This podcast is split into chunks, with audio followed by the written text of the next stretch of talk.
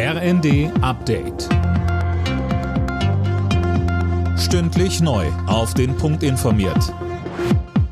Ich bin Christiane Hampe. Guten Tag.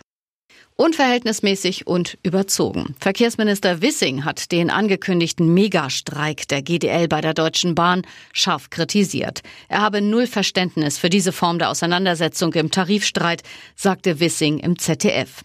Der Streik soll in der Nacht zum Mittwoch beginnen und bis kommenden Montag dauern. Der Chef der Lokführergewerkschaft, Weselski, verteidigte die Maßnahme und er bekräftigte, Verhandeln wird die GDL, wenn klar ist, dass dieser Bahnvorstand mit uns in Verhandlungen eintritt über alle Elemente, die wir gefordert haben. Und wenn klar ist, dass auch dieser Arbeitgeber Tarifverträge abzuschließen hat, die eine verpflichtende Absenkung der Wochenarbeitszeit zum Gegenstand haben. Verteidigungsminister Pistorius bekommt Unterstützung für seinen Vorschlag, auch Soldaten ohne deutschen Pass bei der Bundeswehr einzustellen. Neben der Union ist auch die FDP grundsätzlich für den Vorschlag.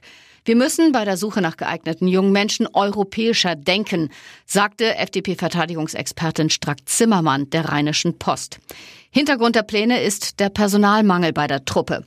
Auch die Zahl der Bewerber ist zuletzt weiter gesunken. Mehr als anderthalb Millionen Menschen in Deutschland sind alkoholabhängig. Das hat eine Auswertung der Barmer Krankenkasse ergeben.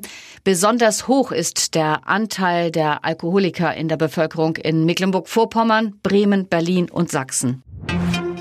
Verlieren verboten heißt es heute für Deutschland bei der Handball-EM. Um noch weiter im Rennen ums Halbfinale zu bleiben, sollte das DHB-Team gegen Ungarn am besten gewinnen.